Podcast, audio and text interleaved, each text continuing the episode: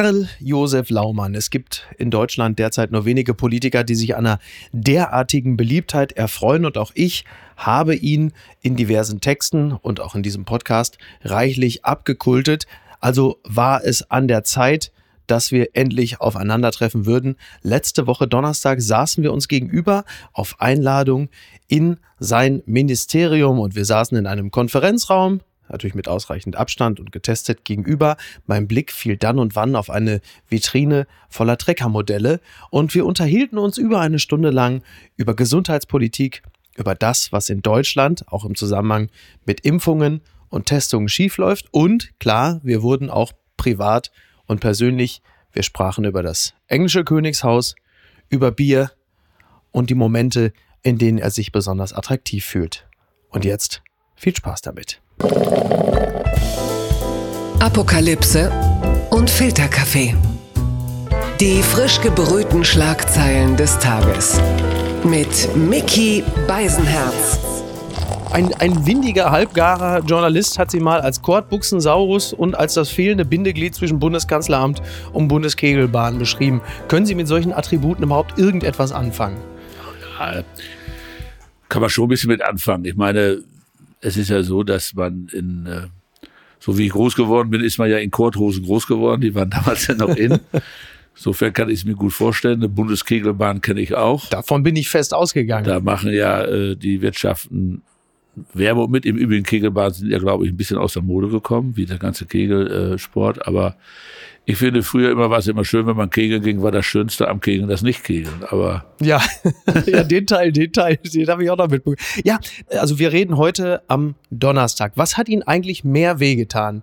Die Schützenfeste absagen zu müssen oder dass ein weiterer CDUler zurückgetreten ist wegen Korruption? Also erstmal, wenn einer zurücktritt wegen Korruption, tut mir das nie weh, weil die gehören einfach nicht in die Politik. Das hat auch mit Parteibüchern gar nichts zu tun. Ich habe auch keinen Spaß dran, wenn das in anderen Parteien passiert, weil das ist ja so, dass das immer wieder diese Vorurteile sind, die Politiker sind irgendwie andere Menschen wie andere Menschen. Mhm. Und äh, ich kann nur sagen, als jemand, der jetzt ja schon 30 Jahre in der Politik ist, in der Politik ist das nichts anderes wie woanders auch. Es gibt bei uns eben alles das, was es woanders auch gibt. Aber warum so viel in der CDU gerade? Ja gut, das ist jetzt in dieser Frage jetzt mal zwei. Es hat auch mal in anderen Parteien was gegeben. Ich glaube auch, dass das wieder alles gleich verteilt ist. Ja. Äh, dass das nicht jetzt ein Erscheinungsbild äh, der, der, der CDU ist, sondern es ist einfach so, wenn ein Ab also ich muss das ja mal ganz klar sagen. Wir haben unser Volk, wie die ganze Welt, kommt wegen dieser Naturkatastrophe Pandemie. Die Pandemie ist aus meiner Sicht eine Naturkatastrophe. Wir feiern ja auch heute ein Jahr Pandemie, ne? So ist das. Ja. So, und dadurch kommen wir in schwere äh, Turbulenzen. So, und wenn ich dann Abgeordneter des Deutschen Bundestages bin oder des Landtages, Entschuldigung, da hat man in einer solchen Situation sein Volk zu dienen. Und wenn man dann eine Idee hat, wo man irgendwas kriegen kann, was zum Beispiel unsere Krankenschwestern im Frühjahr dringend brauchten, um in die Zimmer der erkrankten Menschen zu gehen, zum Beispiel Schutzmasken, ja. Ja, dann muss ich das sehen, dass ich das sage, dass man das da unterkriegen kann. Aber ja, die daran, Beschaffung ist ja grundsätzlich auch erstmal gut. Aber da, ne? aber da kann man noch kein Geld dran verdienen. Das Und das ist eine ganze irre. Menge Geld. Also ja, wenn wir also da das jetzt ist einfach, das ist einfach äh, eine Denke, die ist schon äh, verrückt, einfach verrückt. Und Verrückte gehören nicht in die Politik. Wir reden ja jetzt am Donnerstag. Also Armin Laschet hat ja der gesamten Fraktion, der gesamten CDU ja ein Ultimatum gestellt. Bis Freitagabend sagt ihr, also ihr, ihr sagt jetzt einfach, ihr schwört ein Eid, dass ihr euch nicht bereichert habt. An den Masken, wenn ich mich nicht an der Pandemie nicht bin. Man hätte ja theoretisch auch sagen können, dass ihr euch generell nicht bereichert, weil Aserbaidschan, das Beispiel, hat ja jetzt erstmal mit der Maskenbeschaffung nichts zu tun. Jetzt ist ja so ein bisschen Domino-Day gerade bei der CDU. Was glauben Sie denn, wie viele am Ende noch übrig sind? Ganz, ganz viele. Da habe ich überhaupt keine Angst. Äh, weil äh, es ist ja nicht das Normale. Und deswegen ist es doch vollkommen klar, dass wir da, äh, das ist, sind auch Selbstreinigungsprozesse, die man dann machen muss. Von daher ist das ja völlig in Ordnung, dass auch der Parteivorsitzende ganz klar sagt, dass er mit diesen Menschen äh, nichts zu tun haben will. Und ich finde es ja auch richtig, dass sie jetzt auch aus der Partei ausgetreten sind, dass sie auch der Bundestagsfraktion nicht mehr angehören, dass sie ihr Bundestagsmandat abgeben. Das ist einfach das muss man einfach sagen, das ist einfach eine Linie, die einfach gar nicht geht. Aber es gibt ja auch, muss man ja sagen, es gibt ja auch bessere Leute, um den eigenen Leuten ein Ultimatum zu stellen als Armin Laschet. Wenn man jetzt diese ganze Van Laak-Geschichte betrachtet, ist das jetzt auch nicht um, also es gibt geeignetere Leute, um die eigene Fraktion da an die Kandare zu nehmen, als jemand, der selber äh, in einer, wie, wie, wie formuliere ich das jetzt besonders elegant? Der Schwabe sagt immer, es hat ein Geschmäckle. Ja, aber weil ich diese Sache jetzt ja nun aus den FF kenne und äh, ja auch damit zu tun habe. Es ist ja so gewesen. Wir hatten eine Situation, wo wir keine Masken für die Krankenschwestern, für die Altenpflegerinnen Altenpfleger hatten. Und ich kann mich gut erinnern, dass äh, Laschet mich an einem Sonntagabend angerufen hat und gesagt hat, da gibt es ein Unternehmen, Van Laak, das sagte mir gar nichts. Äh, äh Folgen vorher. Sie denn nicht Joe Laschet bei Instagram? Nein, das verfolge ich nicht, aber darum geht es jetzt ja gar nicht. Äh, und die können vielleicht für uns was machen. Und dann haben wir unsere Leute mit der Firma Kontakt aufgenommen.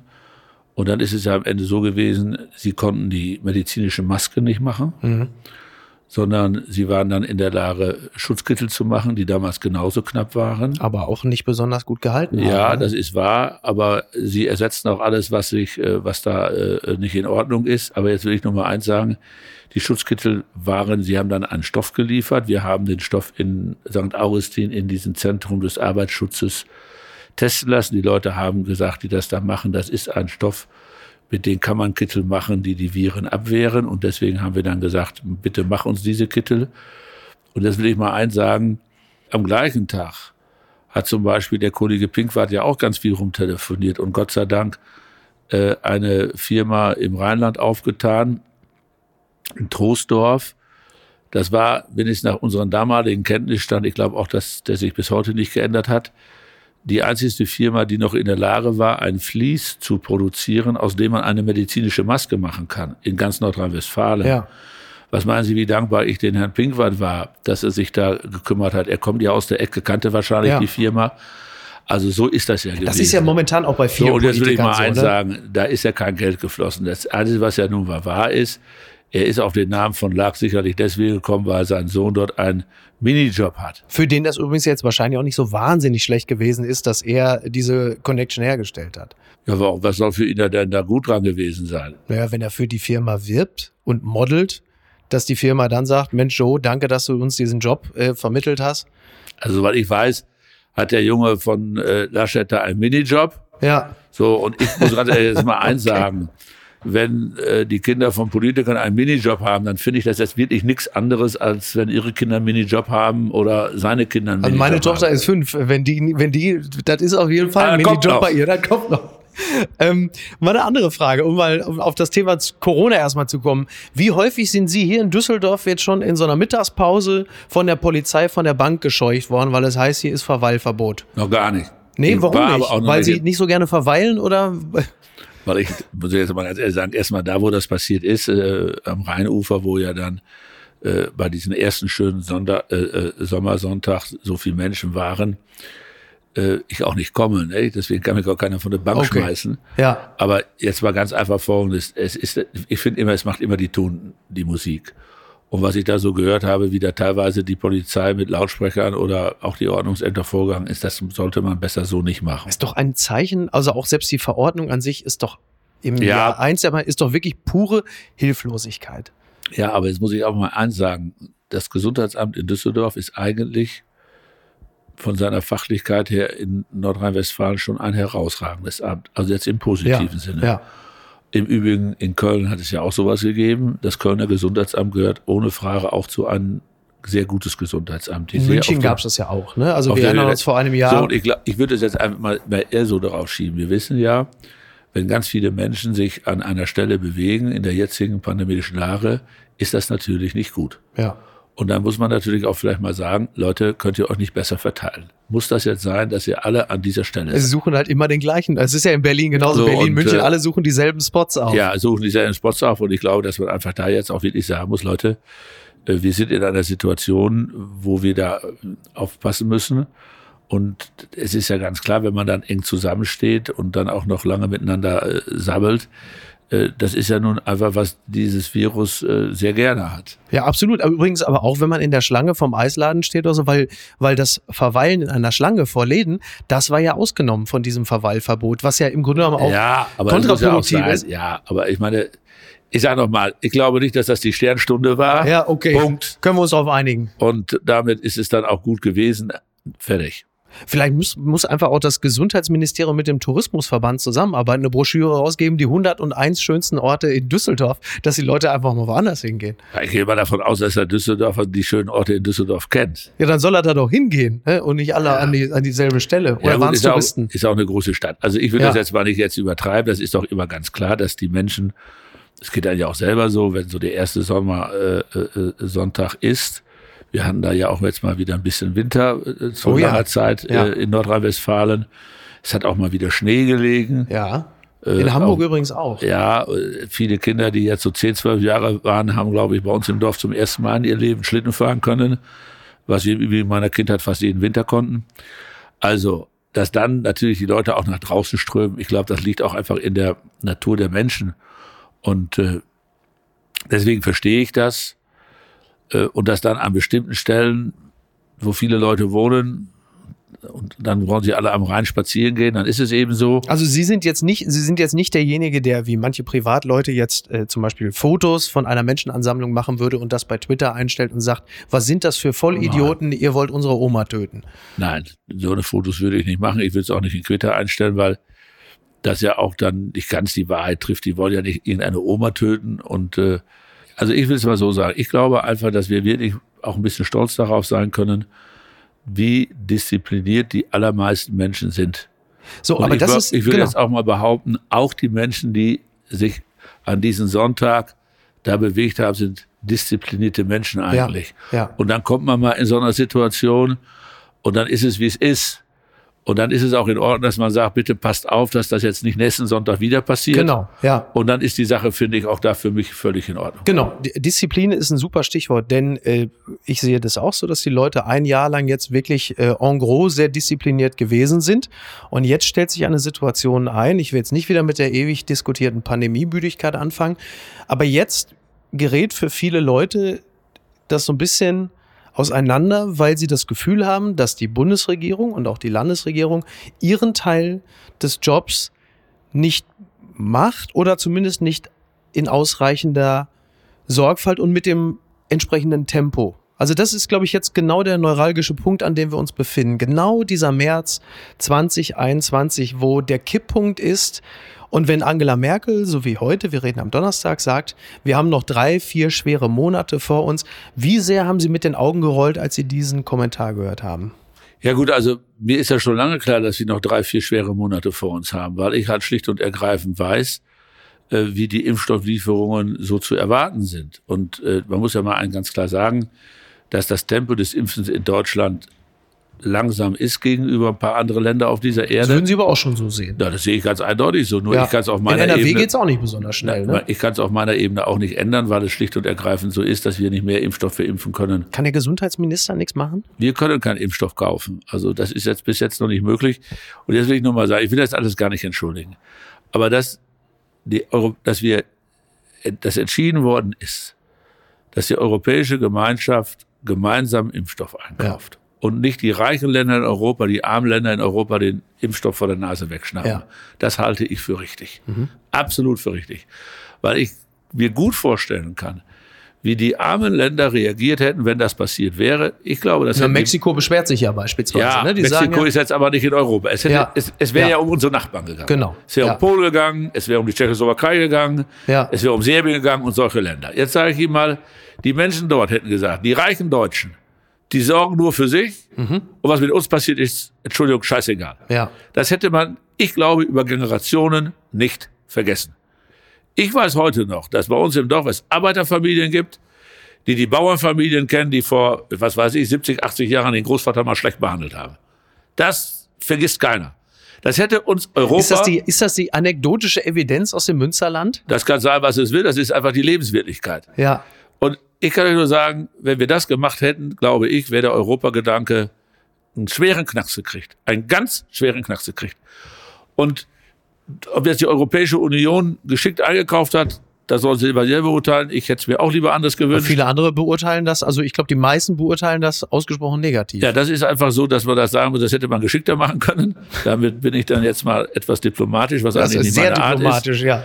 Aber das bin ich bestimmt nicht deswegen, weil Russland eingekauft hat, sondern weil ich einfach auch sehe, dass Entscheidung getroffen worden ist, wo man noch nicht wusste, welcher Impfstoff äh, wann äh, zugelassen wird. Dann hat man eben auf äh, mehrere Fähre gesetzt.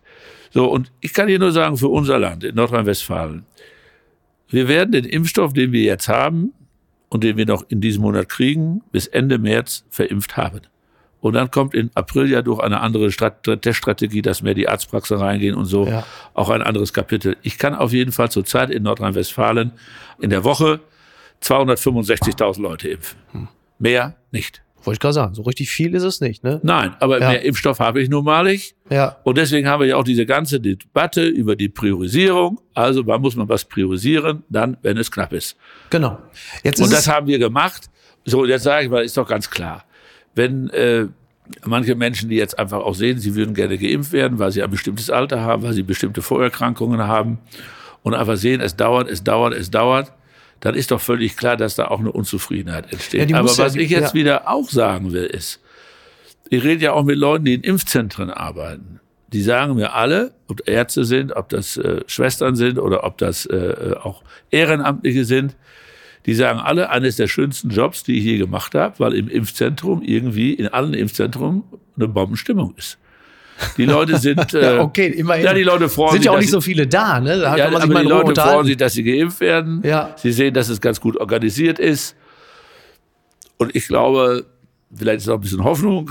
Politiker haben ja immer, leben ja auch ein bisschen von Hoffnung. Das muss ja auch so sein, dass der letzte Eindruck in dieser Frage hängen bleibt und nicht der erste. Ja, das, das ist, das ist, das ist auf jeden Fall absolut richtig. Äh, jetzt hat unter anderem, ich glaube, der IFO-Präsident Clemens Fuß gesagt, dass man doch bis zu einem gewissen Punkt die Logistik auch was Impfstoffe angeht, äh, der Wirtschaft überlassen könne, unter anderem Aldi. Wie müssen wir uns das denn dann vorstellen? Ja gut, also jetzt ist es erstmal so, dass die gesamte Impfstofflogistik in Nordrhein-Westfalen Kühne und Nagel macht, also ein privater Logistiker Ja. und nicht der Staat selber, ist schon mal der erste Schritt in die Richtung. Also nehmen wir doch jetzt mal das Beispiel Testen. Ja. Warum sind die ganzen Tests noch nicht da? Jens Spahn hat doch gesagt, 1. März kommen die Tests. So, was ist denn Doch, ja, das jetzt? will ich ganz einfach sagen, weil die Wahrheit jetzt so ist, dass wenn man zum Beispiel als Land sagt, wir wollen jetzt ein paar Millionen Teste kaufen, um unsere Schüler einmal in der Woche testen zu können, dann bist du schon fast bei einer europaweiten Ausschreibung. Weißt du, wie lange die dauert? ja, offensichtlich Dann zu lange, ne? bin ich ziemlich sicher, da haben wir das Volk eher geimpft. ja. So, Okay. also guckt man dann in ein Kabinett, wie kann man das schneller machen? Mhm. Da muss er aber zumindest noch eine beschränkte Ausschreibung machen. Und Sie sehen ja auch an dieser ganzen Debatte, wo wir damals diesen Druck so groß hatten, Beschaffung, also Ja. Masken. Ich habe ja damals hier im Haus mal gesagt, Ja, aber da ging es ja auch ohne Ausschreibung. ja, da war die Notfallsituation. ja, da habe ich damals gesagt, platt vom Kopf, ich habe es auch im Ausschuss gesagt, ein Gesundheitsminister, der jetzt amtiert und im halben Jahr nicht den Rechnungshof am Arsch hat, der hat was verkehrt gemacht. Ja, ich erinnere mich. Weil man schlicht und ergreifend dann gar nicht mehr, der Notsituation haben wir es halt gemacht. Ich kann Mhm. es, glaube ich, auch dem Parlament erklären und deswegen habe ich auch kein schlechtes Gewissen. Aber jetzt bei diesen Masken, doch bei den Testen. Wir müssen es natürlich schon jetzt irgendwie wenigstens die Preise ein bisschen vergleichen. Und dann bist du sofort, ich habe gerade die Kabinettsvorlage unterschrieben, dann bist du schon, wann hat man Kabinettssitzung? Dienstag, heute ist Donnerstag. So lange hat alleine dieser Prozess gedauert, um jetzt für die ersten vier Wochen ein paar Millionen Selbstteste für unsere Kinder in den Ja. Schulen in diesem Land zu kaufen. Ja. So, jetzt sind wir dabei, die Testzentren aufzubauen. Jetzt will ich erstmal sagen, ich gehe ja mal davon aus, dass der MPK-Beschluss am 22.03. wahrscheinlich bedeuten wird oder bedeuten könnte, ich will den Regierungschefs ja nicht vorgreifen, dass man bestimmte Teilhabe an bestimmten Dingen daran bindet, dass man einen negativen Schnelltest hat. Dafür brauchen wir die Struktur. Auf jeden Fall in einem vernünftigen Umfang am 22. Ja. Zurzeit gibt es in Nordrhein-Westfalen nur ein einziges Angebot, wo ich nur hingehen kann mit einem negativen Schnelltest. Das ist, wenn du zum Kosmetiker gehst Okay. und ja. dir das Gesicht äh, behandeln lässt. ja, was wir beide ja wahrscheinlich jetzt nach dem Interview sofort machen werden, Herr Laumann. Ich glaube, dass äh, diese Einrichtungen Kaiser Laumann, glaube ich, nicht sehen werden in ihrem Leben. Aber äh, das ist mir auch egal. Ich gönn's doch allen Menschen. Also, ansonsten hängt das gar nicht zusammen. So, wir haben das jetzt so gemacht, dass die Kommunen, also Spahn hat entschieden, die mhm. Kommunen müssen die alle benennen. Ja. Wir haben mit den Apothekern geredet, wir haben mit den Drogerien geredet, wir haben mit den Ärzten geredet. Es sind sehr viele bereit, es zu machen. Man muss auch mal sagen, da liegt sehr viel Geld auf der Straße. Denn wenn ich sechs Euro fürs Material kriege und zwölf Euro für die Arbeit und wenn die das in Mengen machen, ich bin ganz sicher, dass dieses Angebot in den nächsten 14 Tagen und zwar nicht, weil der Staat es organisiert, sondern weil wir sagen, jeder, der jetzt Lust hat, daran Geld zu verdienen, soll es machen, mhm. dass das ganz schnell entsteht. Wobei jetzt wäre ja, weil, weil Sie gerade vom Landesrechnungshof ges äh, gesprochen haben, das wäre doch jetzt im Grunde genommen, das ist ja auch so eine Sehnsuchtsfigur, die ich in den letzten äh, Wochen immer wieder gehört habe, Helmut Schmidt. Sie hätten doch jetzt theoretisch, das wäre doch jetzt Ihr Helmut Schmidt-Moment, dass Sie für NRW sagen, ich scheiß auf jegliche Ausschreibung, ich mache das jetzt einfach. So, ich bestelle jetzt einfach ja. selber die Tests, ich mache das, ich gehe jetzt durch das kein wir, Gremium mehr, ich mache das alles jetzt, alleine. Das haben wir ja, das haben wir ja auch bei dem Schutzmaterial in einer äh, schlimmen Notlage schlicht und ergreifend ja auch so gemacht. Ja, und jetzt die ich, Tests. Jetzt und jetzt die mich, Tests jetzt kann, ich, jetzt kann ich mich an jeder Stelle dafür rechtfertigen. Bei den Tests ist etwas eine andere Situation. Die gibt es in ausreichendem Maße. Also es gibt wenigstens sechs, sieben Hersteller bei diesen Schnelltesten, die sagen, Laumann oder Land, wir können dir satt davon liefern. Wir wollen es auch gerne tun. Und dann musst du natürlich schon gucken, hast du objektiv entschieden, wer ist der Glückliche? Ja, ja. So, und damals war eine Situation bei den Masken, Entschuldigung, du konntest ja keine kaufen. Ich meine, das, das habe ich ja schon oft erzählt. Ja. Das ist ja für so einen, so einen Bauernjunge wie mich, ist das ja eine äh, Erfahrung, die, die ich auch in meinem Lebtag nicht vergessen werde. Ich werde es auch meinen Enkelkindern erzählen. Da gehst du in den Haushaltsschuss des Landtages. Da sagen die, Laumann, hier ist eine halbe Milliarde, sieh zu, dass du Sachen kaufst. da denkst du, Satan ja auch. Das fünf Minuten, eine halbe Milliarde. So, und dann kommst du hier an und sagst, oh Junge, dann legen wir los. Was kostet die Welt? Und dann sagen die Jungs, du, es gibt nichts zu kaufen. Ach, das ist Wahnsinn, ja. Ja, das ja. ist ja eine Sache, die unsere Generation nie erlebt hat. Ja. Also mein Großvater hat das natürlich schon erlebt nach der Inflation. Also mein Großvater war ein Mensch, der zweimal in seinem Leben eine Inflation erlebt hat. Ich habe meinen Großvater sehr, sehr gemocht. Das war ein ganz feiner Kerl. Und ich kann euch nur sagen, der hat mir immer gesagt, Herr Josef, nach dem Ersten Weltkrieg Inflation, nach dem Zweiten Weltkrieg Inflation. Leute sagen immer alles ganz schlimm. Ich kann Ihnen nur sagen, es wird ein anderer wieder hell und das Leben geht weiter. Ja, das ist nicht die schlechteste Losung. Er hat ja auch, er hat ja auch recht. Aber er hat auch immer einen Satz gesagt, ganz komisch ist, Kai Josef, wer vor der Inflation Geld hat, hat auch immer nach der Inflation Geld.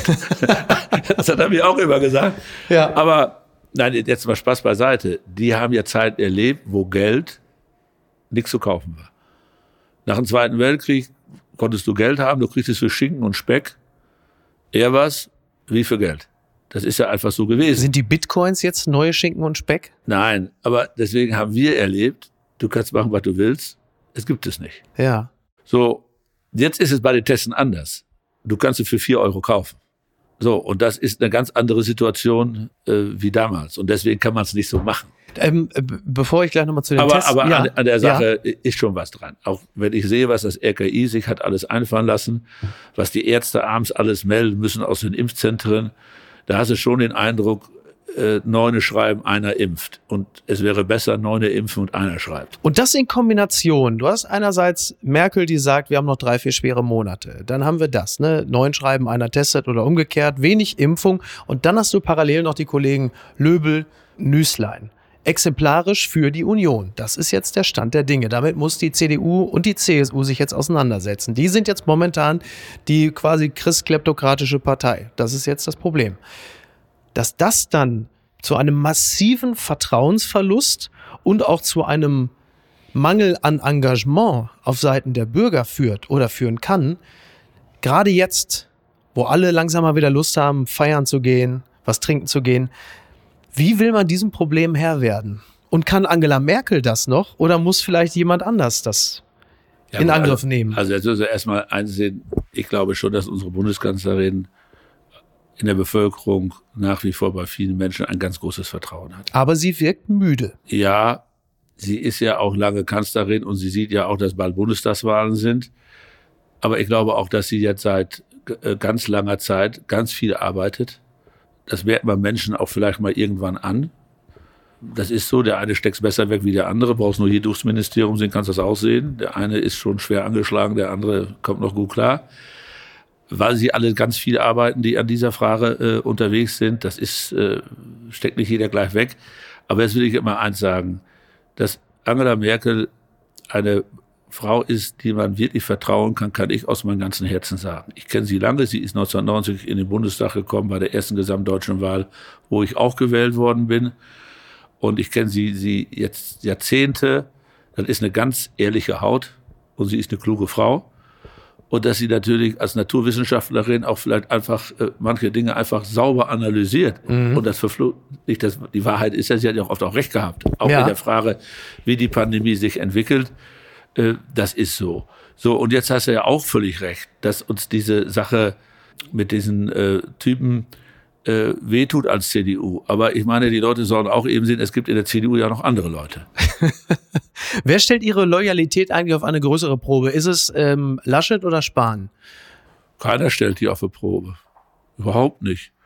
Weil ähm, weil am Ende müssen sie ja den Kopf immer mithalten für alles, was nicht gut gelaufen ist von ja, den beiden. Und da ist natürlich ja gut, Spahn, aber, der, aber, der ja nun wirklich massiv abgestürzt ja, aber ist. Jetzt, ja, ja, aber da kommen wir jetzt aber gleich zu. Also es ist ja auf der anderen Seite auch so, dass auch andere Leute manchmal den Kopf hinhalten müssen, wenn ich was verkehrt mache.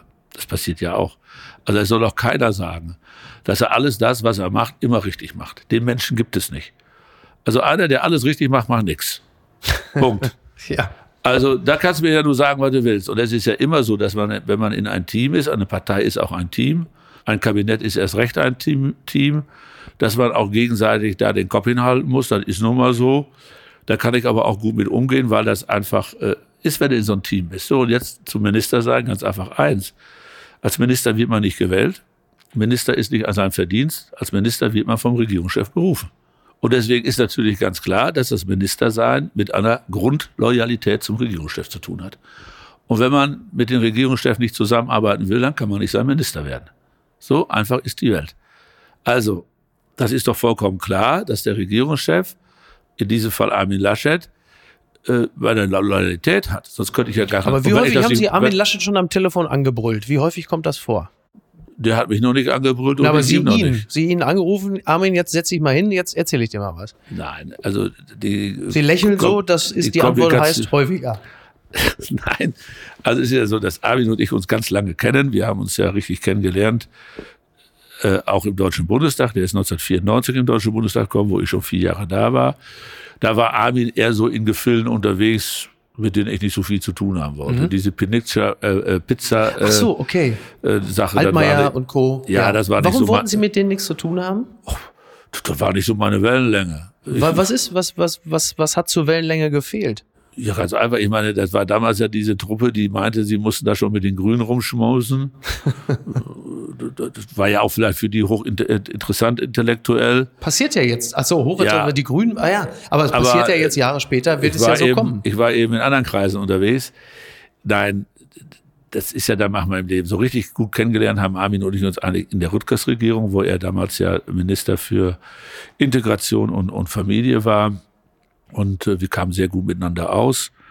Armin ist auch wirklich ein Mensch, der äh, in der Partei ungefähr da steht, wo ich auch immer gestanden habe, ganz klar auf den christlich-sozialen Flügel. Das ist bei ihm nicht jetzt irgendwie aufgesetzt, sondern das war der immer. Er kommt ja auch, wie ich, aus der Messdienerschaft, aus der katholischen Jugendarbeit und quasi so aus diesen Bereichen, wo jeder dann mit zwölf oder vierzehn auch mal überlegt hat, Pastor zu werden. Ist doch ganz klar, so war ja. das doch einfach. Aber äh, so, deswegen haben wir uns da gut verstanden. Dann haben wir die Jahre in der Fraktion gehabt, er als Parteivorsitzender. Ich als äh, Fraktionsvorsitzender, diese Doppelspitze war nicht nur schön, das muss man auch sagen, aber wir haben trotzdem uns immer noch so gut unterhalten Worüber können. Worüber haben Sie sich am meisten gestritten? Ja, ist ja ganz klar, eine Doppelspitze ist immer so, dass am Ende eine Doppelspitze nicht bleiben kann, weil einer überbleibt. So, und ich bin damals dann ja auch nach Berlin gegangen.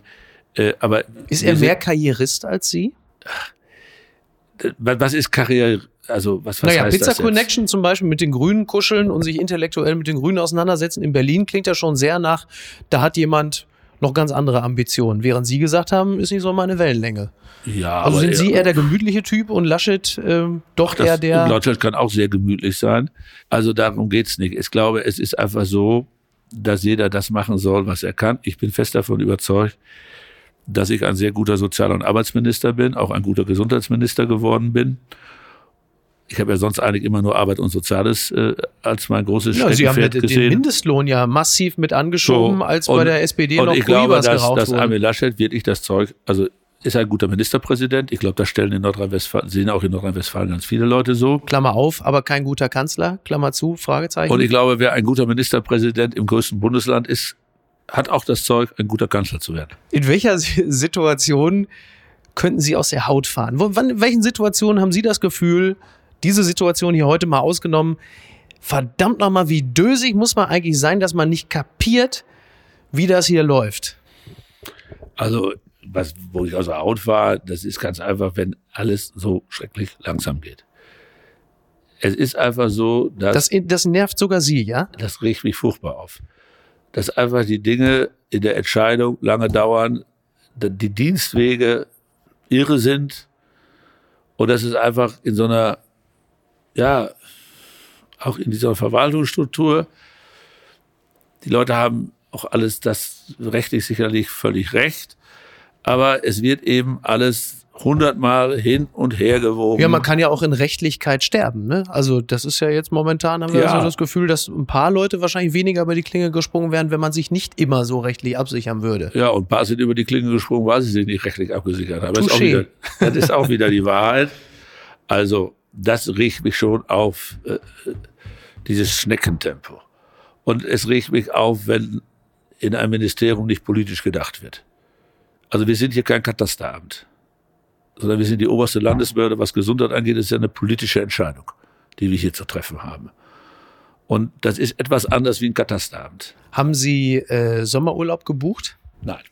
Weil Sie wussten, dass das nichts wird? Oder weil Sie einfach so viel zu tun haben, dass Sie das Gefühl haben, der äh, Gesundheitsminister also darf jetzt immer, Also ich will das überhaupt nicht angeben und mich überhaupt irgendwie beklagen. Es ist ganz sicherlich so, dass ich seitdem diese Pandemie da ist, weder ein freies Wochenende hatte, noch irgendwie Urlaub hatte oder sonst was. Das geht jetzt einfach nicht. Es gibt keinen Tag, wo ich nicht über diese Fragen rede, nachdenke, telefonieren muss. Auch am Wochenende. Das ist natürlich nicht das ganze Wochenende, ist ja völlig klar. Äh, irgendwann holst du auch mal ein bisschen Schlaf nach, ist ja auch logisch. Aber das geht nicht. Und ich, mir ist auch völlig klar, wir werden das impfen da werden wir den September, also die Bundeskanzlerin hat ja gesagt, bis zum 21. September äh, hat jeder ein Impfangebot kriegen. Datum, doch, man hat das Gefühl, das verschiebt sich sukzessive ich, weiter nach Ich glaube nicht, ich glaube schon, dass wir es halten.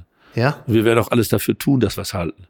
Also wenigstens, was ich kann. Und deswegen ist doch vollkommen klar, dass auch im, im Juni, Juli, August, äh, glaube ich, ein Gesundheitsminister einfach da sein muss. Und die anderen fliegen mit Impfpass? Die Debatte wird auf uns zukommen. Das ist doch so sicher wie Zu Recht auf, oder äh, zu Unrecht? Ich persönlich glaube, dass das unvermeidbar ist. Ich will jetzt gar nicht, ich meine, ich bin jetzt so lange in der Politik, dass ich Ihnen jetzt schon genau voraussagen kann, wie die Debatte in Deutschland läuft. Wie denn? Die einen werden sagen, ich bin jetzt geimpft und deswegen möchte ich wieder so leben wie vorher. Die anderen werden sagen, ja, ihr könnt denen doch keine Privilegien geben. Das will ich erstmal ganz ruhig sagen. Wir geben diesen Menschen keine Privilegien, sondern sie geben ihnen das, was den Menschen von seiner Natur her zusteht. Freiheit. Der liebe Gott hat uns Menschen als freie Wesen geschaffen. So, und deswegen ist das, was, was wir jetzt machen, kein Privileg. Also, was wir jetzt machen, ist das Unnormale. Das andere ist das Normale. Aber ich weiß das klingen genau, Sie ja schon wie Kubicki. Nein, ich bin, da bin ich auch ganz klar hart. Also, es ist für einen christlich Sozialen völlig klar, dass der Mensch sich selbst bestimmt, dass die Grenzen der Selbstbestimmung natürlich immer dann seine Grenzen haben, wenn man den anderen äh, äh, äh benachteiligt und zu nahe kommt. Was ja bei Geimpften nicht der Fall wäre. So, nein, das will ich nochmal sagen, ich sage Ihnen jetzt schon, wie die Diskussion läuft. Die Geimpften werden, die Debatte wird kommen. Ob das jetzt alle Geimpften so sagen, ist ja eine zweite Sache. Die werden sagen, wir möchten jetzt äh, eben bestimmte Dinge wieder machen können. Meinetwegen, bei mir im Dorf werden die sagen, mindestens die viele, die so ticken wie ich, Jetzt sind wir alle geimpft, warum können wir kein Schützenfest feiern? das wird die Leute bei mir im Dorf mehr Ja, Sie doch auch. Sie interessiert das aber, doch auch. Aber langes Licht. Ja. So, und äh, dann werden, so, dann bei uns im Dorf werden wir uns wahrscheinlich auch relativ schnell einig werden, wenn wir es alleine zu sagen hätten. Aber so, dann werden andere sagen, das spaltet die Gesellschaft. Ja. Alles ganz schlimm. Ja. So, und ich sage voraus, wir haben jetzt 6 Prozent oder 6,7 Prozent in Nordrhein-Westfalen geimpft. Da das ist ungefähr so Bundesschnitt, kann ja, man sagen. Ja, ne? ja. 6,9 Bundesschnitt, wir liegen ein bisschen runter. Das liegt daran, dass wir am Anfang zu langsam waren, weil wir so sehr die Altenheime, aber das hat auch wieder Vorteile, mhm. könnte ich nachher alles erzählen, aber will ich jetzt gar nicht unbedingt. Die, wir haben jetzt ja ganz viele Leute geimpft, muss man ja mal sagen, die aufgrund von hohem Alter und Pflegebedürftigkeit auch in ihrer Bewegungsfreiheit sehr, sehr eingeschränkt sind. Ja. Ich glaube nicht, dass da viele Menschen drunter sind, die überlegen, in Urlaub zu fliegen. Vermutlich nicht. Auf, Vermutlich nicht. Also, Rock am Ring fällt auch aber, flach, aber, ist auch abgesagt. Und bei sechs Prozent ist die Debatte auch noch nicht stark. Aber die wird natürlich kommen. Und sie wird uns auch im Übrigen, werden auch andere Länder es anders entscheiden. Die Länder werden einfach sagen, wenn du bei uns Urlaub machen willst, musst du geimpft sein. So wird es so wird's doch kommen. Oder? So wird es doch ganz eindeutig kommen. Und dann stellt sich halt die Frage. Ja. So, und ich, für mich ist völlig klar, äh, dass das auch jetzt einfach auf uns zukommt und dann werden wir das gesellschaftspolitisch auch aushalten müssen, dass wir das nicht jedem recht machen. Können. Naja, der, der Ethikrat hat sich ja sogar äh, teilweise gegen diese, ich zitiere nur, Privilegien ausgesprochen, genau aus den Gründen, die Sie gerade genannt haben. Und da stellt sich doch die Frage, warum eigentlich? Ist das so typisch deutsch auch dieses Gefühl, wenn die anderen das, also wenn ich es nicht haben kann, dann dürfen die anderen es auch nicht haben? So, jetzt will ich aber sagen, die ganze Sache ist ja dann politisch, finde ich, sehr entschärft, wenn wir den Menschen auch wirklich ein Impfangebot machen können. Die Debatte ist jetzt, finde ich, deswegen so schwer zu führen, weil viele Menschen sich gerne impfen lassen würden und wir ihnen kein Impfangebot machen können. Aber wenn jetzt die Impfsuppe in Mengen da wäre, was ja irgendwann ganz sicher passiert, weil Deutschland wie Europa mehr Impfstoff bestellt hat, wie wir überhaupt Einwohner haben. Das ne? ist so ein bisschen so das, das Prinzip Trump dann, ne? Mehr als nötig, einfach jetzt ja, gib ihm. Aber das, mit das, Zeitverzug halt. Ja, das liegt ja daran, äh, wie man die Kontingente gestaltet hat. Trotzdem würde ich, äh, bin ich froh, dass uns Trump erspart geblieben ist, wenn er auch für Amerika Impfstoff genug gekauft hat. Das hat er vielleicht als gut ja, gemacht. Allerdings nur für die, die dann noch überlebt haben. Ne? Aber äh, ja, gut, also ich glaube nicht, dass uns irgendjemand also da beneidet. Äh, also soweit sind Sie noch nicht, dass Sie neidisch auf äh, nein, Donald Trump blicken. Nein, nein, überhaupt nicht. Aber nochmal, die, die ganze Sache ist doch völlig klar wenn jeder die Chance gehabt hat, sich impfen zu lassen, fände ich eine Debatte über Spaltung der Gesellschaft zu reden, schlicht und ergreifend. Aber nur auf Grundlage dessen, dass man die Chance hatte und sie dann halt hat verstreichen ja. lassen. Ja. Jetzt äh, schreibt ja unter anderem äh, die FAZ, dass ihr Stil Poltern für die soziale Sache sei. Ich habe es gerade schon mal angerissen. Der Mindestlohn, das geht ja nun auch mit auf ihr Konto. Den haben sie ja sehr früh angeschoben. Äh, warum wären Sie eigentlich der bessere SPD-Kanzlerkandidat? Ich würde für diese Partei niemals kandidieren. Aber die also Voraussetzungen hätten Sie also, was. Also ein bisschen Ehre habe ich ja auch noch. äh, es gibt, äh, nein, nein, also es gibt, äh, es ist doch völlig klar, die CDU hat immer einen starken Arbeiterflügel gehabt. Der war vielleicht früher sogar ein bisschen stärker wie heute, äh, weil wir auch ein großer Teil unserer Parteigründung nach dem Zweiten Weltkrieg die christlichen Gewerkschaftler waren und sehr viele auch Menschen aus den katholischen evangelischen Arbeitnehmerverbänden, Kolping, KAB, evangelische Arbeitnehmerbewegung. Karl Arnold, äh, der von mir sehr verehrt wird, äh, war ja ein Prachtexemplar dieser äh, Entwicklung. Ich glaube, dass die Sozialdemokraten in Nordrhein-Westfalen ihn lieber mochten, wie Adenauer ihn mochte. Und trotzdem war es ein sehr guter Ministerpräsident. Das ist mein Job. Ich, ich kann euch nur eins sagen. Das ist immer die Frage, wie ist man groß geworden? Wie tickt man? Was ist einem wichtig? Es ist ja kein Geheimnis, dass ich ein gläubiger katholischer Mensch bin. Und ich halte die katholische Soziallehre, evangelische Sozialethik, wirklich für eine Überlegung, wie man das Leben der Menschen auf dieser Erde so organisieren kann, dass es auf dieser Erde schon ziemlich schön ist. Und das ist natürlich aus den Religionen, Grundüberzeugungen entstanden, von sehr klugen Leuten aufgeschrieben worden vor 100, 120 Jahren.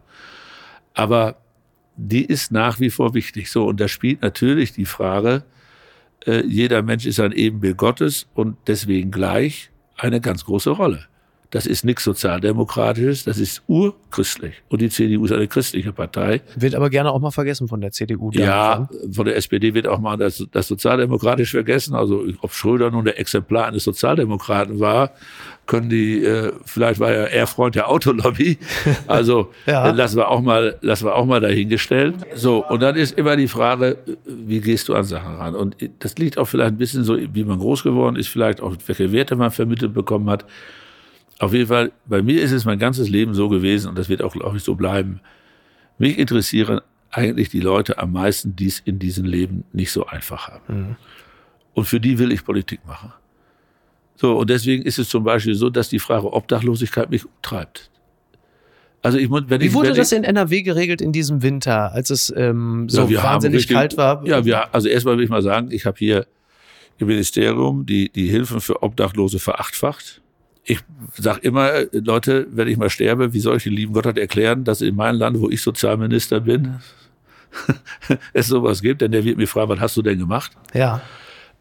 Äh, das, das ist doch ganz klar. Und wenn ich hier mit der Straßenbahn vom Bahnhof zu diesem Ministerium fahre, dann fährst du unter der Kniebrücke her, da kannst du es doch sehen, wenn du etwas die Augen abends aufhast, was sich da abspielt. So, jetzt, wir haben diese Winterhilfen gemacht und so, das kann man alles machen, aber doch ganz entscheidend ist doch, dass wir zum Beispiel hier, ich habe die ganze Wohnungswirtschaft eingeladen, die ganzen großen Wohnungsgesellschaften, die haben denen gesagt, ihr könnt mir sagen, was ihr wollt, ihr habt mir jetzt ab und zu Wohnungen zu gehen, dass wir die Leute unterbringen können. Auch Hotels. Was ist mit den ganzen Hotels? Ja. Jetzt im Winter. Ja, das ist ja alles, das kann man ja alles machen. Aber das richtige Problem ist ja, man muss ja sehen, dass Menschen erstens nicht wohnungslos werden. Deswegen ist ganz wichtig, dass man zum Beispiel den Jobcentern sagt, Leute, das passiert doch folgendermaßen. Du, du rutschst in Hartz IV, dann hast du eine Wohnung, die ist zu groß. Dann sagt der Jobcenter, sieh zu, dass du in den nächsten drei, vier, fünf Wochen oder was eine kleinere Wohnung findest. Such mal kleinere Wohnungen in großen Städten. Und dann sagen sie irgendwann, weil du dich hier gar nicht bewegst und weil du da nichts hinkriegst, äh, dann zahlen wir dir jetzt nicht mehr die Miete und dann müssen die Leute von ihrem kargen Hartz-IV-Geld noch was für die Miete bezahlen, dann kommen die Mietschulden und dann kann sich doch jeder vorstellen, wie die Pyramide geht. Ja. Deswegen ist doch wichtig, dass man den Jobcenter sagt, Leute, das dürft ihr nicht machen. Wenn es die Wohnung nicht gibt, müsst ihr auch halt die größere bezahlen. Das haben wir hier gemacht. Ich habe jetzt ein Projekt gemacht mit, ich weiß nicht jetzt in wie vielen Kreisen, wo wir Leute eingestellt haben, die Hartz IV, also die Obdachlose an die Hand nehmen, dass die eine Wohnung finden. Die müssen auch beim, in der ersten Zeit oft in den Wohnungen ein bisschen begleitet werden, weil du sonst Stress mit den Nachbarn kriegst. Die sind ja auch nicht alle so äh, einfach, wie man sich das so im Bilderbuch vorstellt. So, aber so Themen muss man angehen. Ja. Damit kannst du nie eine Wahl gewinnen. Ja. Aber ich finde, wenn man diesen Job hat, muss man es machen. Bevor wir jetzt gleich nochmal ins Private eintauchen, ich glaube, die Zeit haben wir noch, ne? oder? Ja, ja. Okay, wunderbar. Das wäre ja bitter, äh, bitter, wenn nicht. Man sagt ja sehr gerne, wenn diese Zeit mal vorbei ist, wenn die Pandemie mal vorbei ist, wann immer das auch sein mag, was glauben Sie, wie viel wird sich zum Positiven verändern? Stichwort Digitalisierung, Entbürokratisierung. Ich weiß, das ist ein großer Themenkomplex, aber das in einer vergleichsweise kurzen Antwort. Oder wird sich überhaupt nichts ändern? Ich glaube, dass ein paar Sachen bleiben werden. Zum Ich Beispiel. glaube zum Beispiel, dass die Frage Heimarbeit, ein größere äh, Homeoffice, wie wir das so nennen, bleiben wird in einem größeren Umfang, wie es vor der Pandemie Aber war. nur weil das Controlling in den Firmen sagt, das ist günstiger. Denn der Mensch selber äh, geht eigentlich auch gerne irgendwo. Also eine Beziehung lebt auch davon, dass jemand mal weg ist. Das werden Sie sicherlich auch aus privaten Gründen kennen. Und äh, Kreativität, in welcher Form auch immer, entsteht ja auch aus Teeküchengesprächen und Flurbegegnungen. Ja, und deswegen wünschen sich auch die meisten Leute, darüber gibt es auch mittlerweile Erhebungen, ein, zwei Tage von zu Hause, zwei, drei Tage in der Firma oder umgekehrt, also nie einer 100 Prozent das eine, 100 Prozent das andere. Aber davon bin ich überzeugt, viele Personalverantwortliche waren, was Homeoffice angeht, äußerst kritisch. Und jetzt, weil sie es mussten, was sinnvoll war, haben sie gesehen, dass das so schlecht nicht ist. ja. So, und ich glaube zum Beispiel, dass das eine der Sachen sein wird, die bleiben wird. Das zweite ist, ich glaube, dass ganz viele Menschen von uns jetzt gelernt haben, dass man auch ohne Reisen miteinander sprechen kann.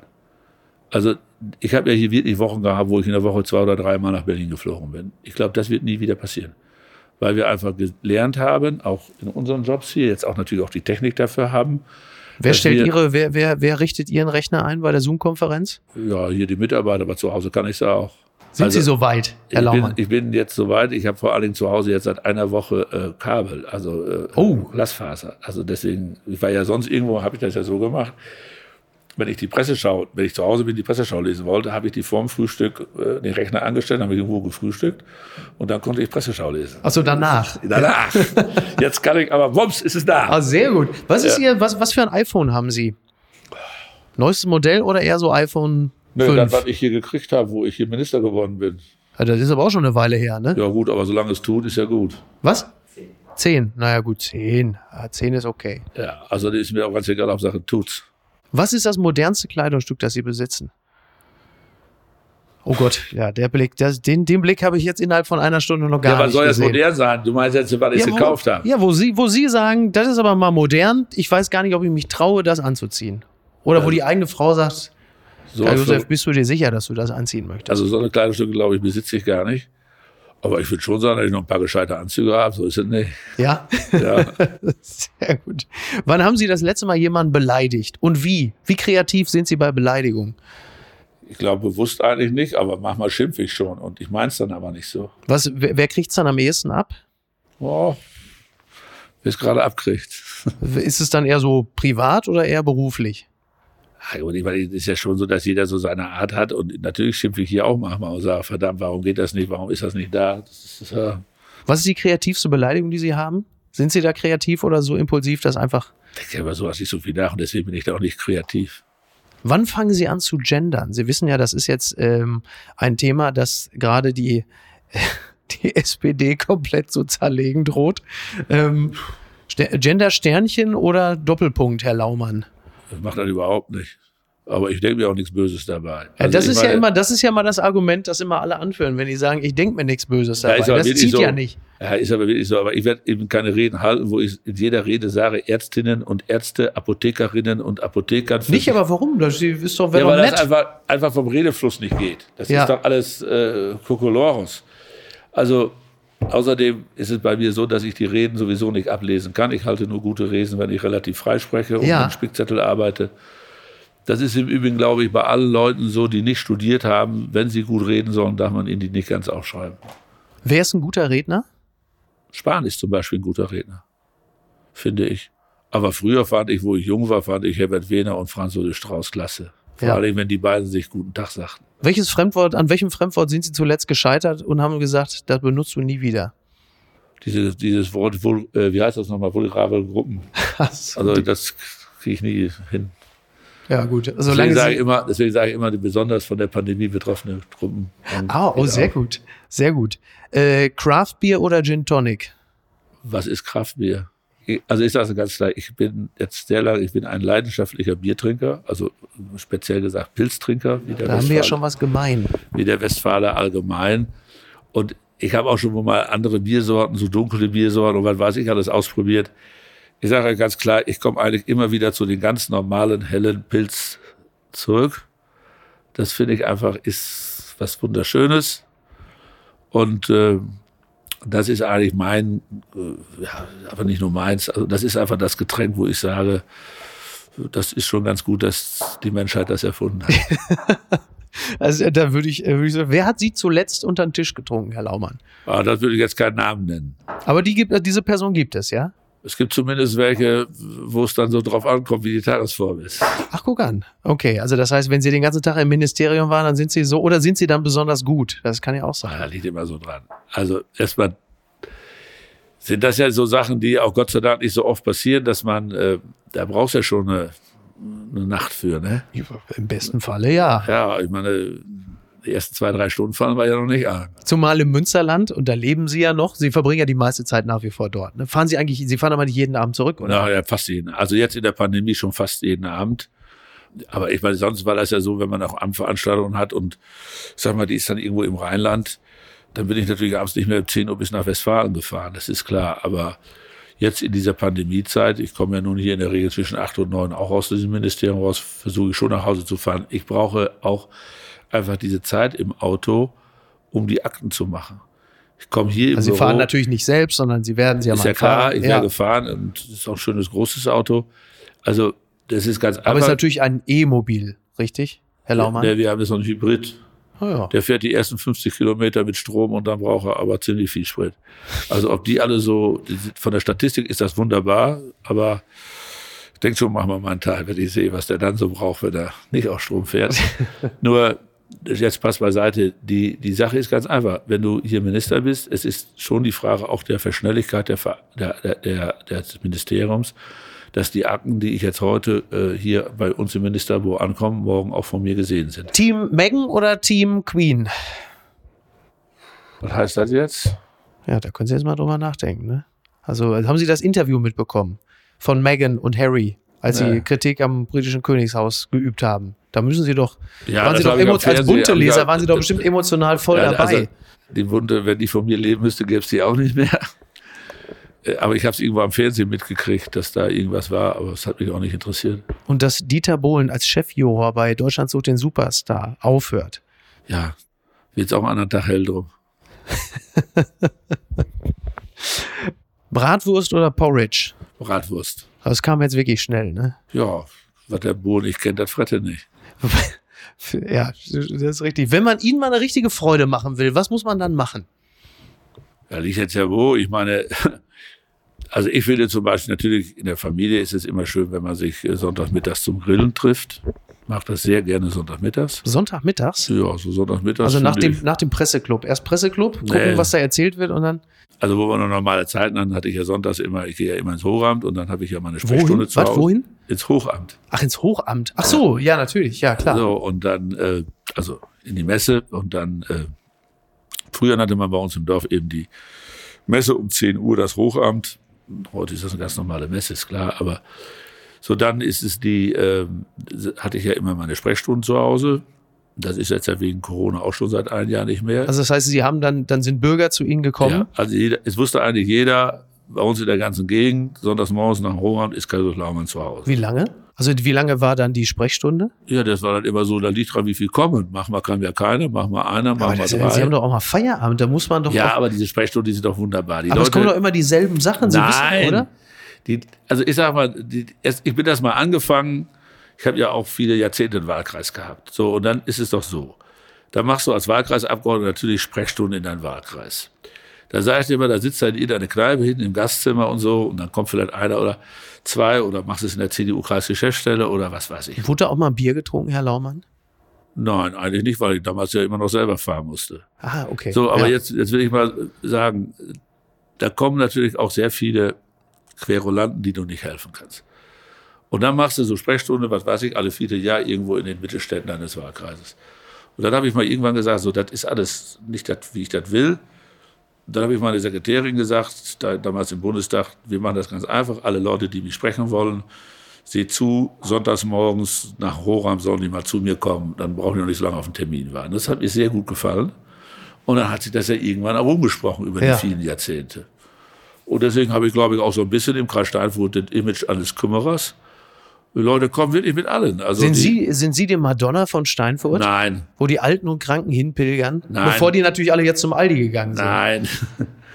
Sondern die Leute haben, das, ich sag mal, die Leute, die so kommen, das sind natürlich schon jetzt in erster Linie immer auch so Sozialfragen, Rentenfragen, Pflegeversicherungsfragen, F- Berufsunfähigkeitsrenten. Aber passieren natürlich auch andere Sachen. Es gibt auch manche Leute, die fangen eher an zu bauen, wie sie eine Baugenehmigung haben. Und wenn sie auffliegen, denken sie, der Laumann kennt doch den Landrat gut. Ja, Kann natürlich. ja vielleicht für mich mal ein gutes Wort einlegen. So. Das hast du dann auch manchmal. Aber jetzt mal ernsthaft, es ist schon in Ordnung. Und ähm, davon habe ich immer sehr profitiert, weil du dadurch natürlich mitkriegst, wie unsere Systeme so funktionieren. Oder eben nicht funktioniert. So, und du hast natürlich dann die Sachen mitgenommen. Und das ist ja schon so, wenn zum Beispiel eine Rentengeschichte kommt, dann, wenn ich der Rentenversicherung in Münster oder auch hier in Düsseldorf sage, äh, bitte guckt euch den Fall noch mal an, dann gucken Sie sich halt noch mal an. Ich kann nicht sagen, du kriegst eine höhere Rente, aber er wird halt noch mal überprüft. Denn oft ist es auch so, dass vielleicht irgendwas gefehlt hat oder so und viele Leute auch da ein bisschen unbeholfen damit sind. Das hat auf jeden Fall dann immer so die Rolle gespielt. Nun mal das zu den Sonntagvormittagen. Ja, und dann äh, so beim Grillen zusammensitzen. Sonst ist natürlich auch eine wunderbare Geschichte, kann man natürlich nicht so oft machen. Aber es gibt ja eigentlich nichts Schöneres, wie, oder wenig Schöneres, wie wenn schönes Wetter ist, irgendwo draußen zu sitzen, mit zwei, drei Leuten, mit denen man sich gut unterhalten kann und Bier zu trinken. Werden Sie von mir jetzt keinen Widerspruch hören. Das einzige, das einzige, was mir wirklich noch fehlt dazu ist, dass man vorher noch gemeinsam Fußball spielen war. Und das können wir derzeit nicht, obwohl es an der frischen Luft wäre. Und da stelle ich mir natürlich ganz häufig die Frage, warum zur Hölle ist das noch nicht möglich? Wir haben doch schon so viel gelernt jetzt über Aerosole. Das müsste doch eigentlich theoretisch langsam mal wieder gestattet sein. Ja, ich glaube, wir haben es jetzt für die unter 14-Jährigen alles wieder möglich Ja, gemacht. Sie sehen, Sie gucken, gucken Sie mich an, Herr, Herr Laumann. Ich habe mich gut gehalten, aber als unter 14 gehe ich nicht mehr durch. das ist wahr. Also wollen wir mal sehen, was wir beim nächsten Schritt für euch tun können. Letzte Frage. Wann finden Sie sich besonders attraktiv? Wann denken Sie, Kai Josef, top? Ich würde mal so sagen, wenn ich äh, meine Schützensachen so anlege. Dann äh, wird es aber wahrscheinlich in diesem Jahr damit vermutlich erstmal nichts. Oder ziehen Sie sich die, haben Sie sich die in diesem Jahr schon Nein, privat nein, nein. angezogen, gesagt, einfach mal so. Nein, das habe ich nicht, aber es ist doch ganz klar, dass ich ganz sicher bin, dass es im Jahre 2022, wir haben immer Pfingstenschützenfest, wieder ein Schützenfest geben wird. Dann bedanke ich mich ganz herzlich an dieser Stelle. Wir haben mit Schützenfesten angefangen. Wir haben mit Schützfest aufgehört. Ist doch nur konsequent, oder? Ja, aber dazwischen lag ja auch viel. Allerdings. Vielen Dank. Apokalypse und Filtercafé ist eine Studio Bummens Produktion mit freundlicher Unterstützung der Florida Entertainment. Redaktion Niki Hassania. Produktion Laura Pohl. Ton und Schnitt Niki Franking. Neue Episoden gibt es jede Woche montags, mittwochs und freitags, überall, wo es Podcasts gibt. So ein langes Ding kannst du noch nicht senden. Wer weiß, ne?